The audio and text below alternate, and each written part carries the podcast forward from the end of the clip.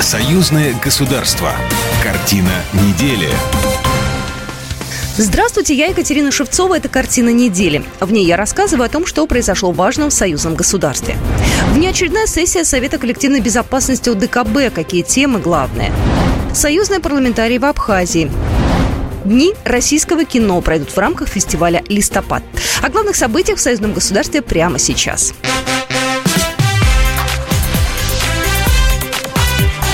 Главное за неделю.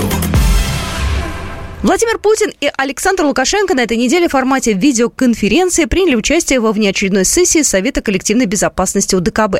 Мероприятие инициировано армянской стороной. Основная часть его прошла без представителей СМИ. Говорили о ситуации на армяно-азербайджанской границе. Владимир Путин подчеркнул единственный путь к миру – неукоснительное соблюдение сторонами достигнутых договоренностей. Президент Беларуси, в свою очередь, отметил, что если мир объявлен, важно следить за его соблюдением. Именно для этого нужна организация договора о коллективной безопасности.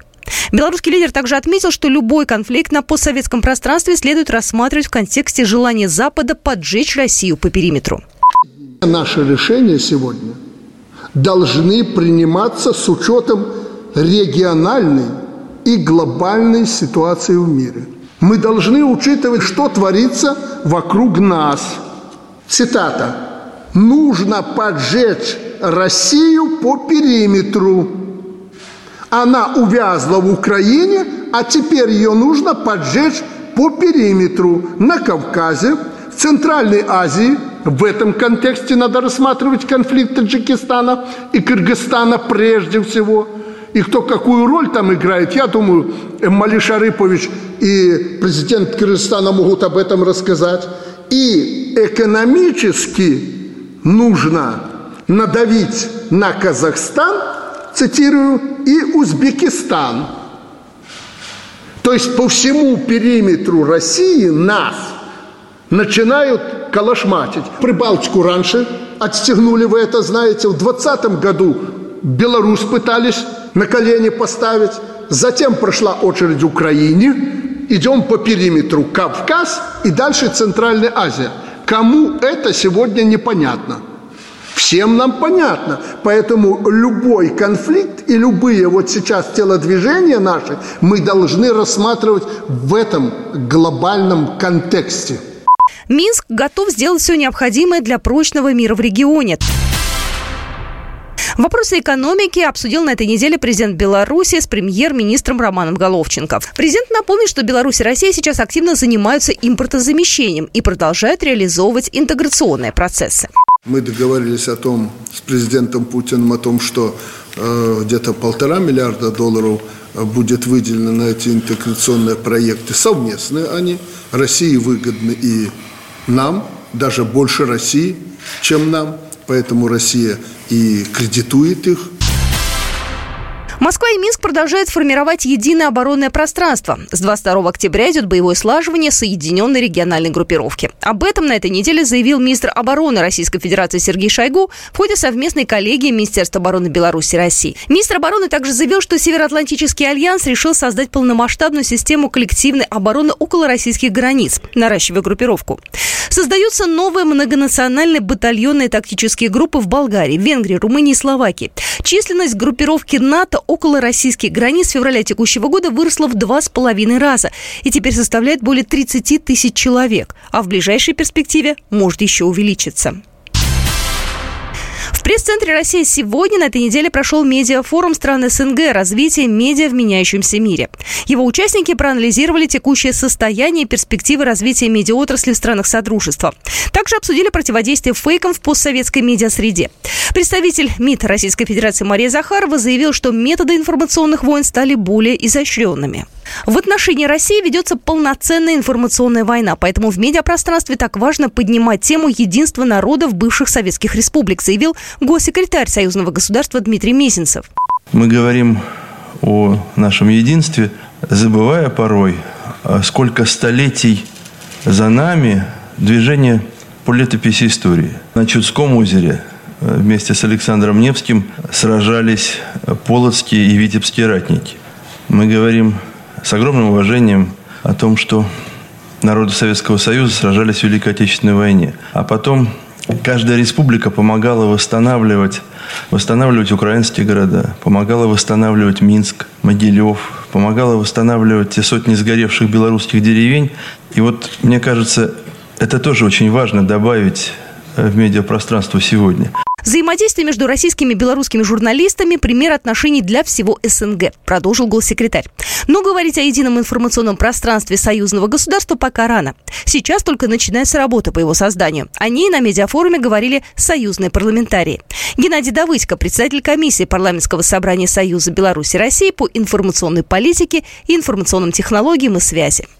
В союзном государстве существует проблема информационного поля, существует единое э, российское информационное пространство, российско-белорусского до сих пор не сформировано. А есть поручение главы государства Александра Григорьевича Лукашенко, с которым абсолютно согласен Владимир Владимирович Путин. Есть поручение постоянному комитету о создании медиахолдинга, который будет присутствовать на нашем пространстве. Но пока что есть даже проект, но ход ему пока не дан. И существуют определенные трудности в его реализации. Поэтому говорить о едином информационном пространстве сложно. Есть идея э, полной модернизации всего, что происходит. Есть идея создания некого единого центра, который будет э, распространять информацию. Есть э, идея соединения его с другими средствами массовой информации и проникновения. Я имею в виду э, федеральные, я имею в виду республиканские. То есть очень много идей, но единая концепция, которая должна быть утверждена на самом высоком уровне, она пока не представлена. Ростовская область предлагает Беларуси услуги своих портов, но надо решить некоторые вопросы на федеральном уровне. Об этом губернатор региона Василий Голубев заявил на встрече, которая прошла на этой неделе в Минске с президентом Беларуси Александром Лукашенко. По словам губернатора, между Ростовской областью и Беларусью развивается сотрудничество, и нужно детально проработать дальнейшее взаимодействие, чтобы планы имели не общий декларативный, а прикладной характер в виде конкретных проектов. В частности, одним из перспективных направлений сотрудничества является использование Беларусью портовой инфраструктуры в Ростовской области. Союзные парламентарии на этой неделе посетили образовательный центр «Сириус» Сочи. Члены комиссии парламентского собрания по молодежной политике, спорту и туризму провели заседание, в котором участвовала председатель Совета федеральной территории «Сириус» Елена Шмелева. Говорили о возможности проведения мероприятий для молодежи союзного государства, о поддержке одаренных детей и развитии у них интереса к научно-технической и инновационной деятельности. Артем Туров, председатель комиссии парламентского собрания Союза Беларуси и России по молодежной политике, спорту и туризму. Площадка э, научной лаборатории дает такую возможность для детей России. И сегодня мы обсудили вопросы, то, что какие совместные проекты могут быть реализованы для того, чтобы площадка в том числе э, стала э, родной и для белорусских детей.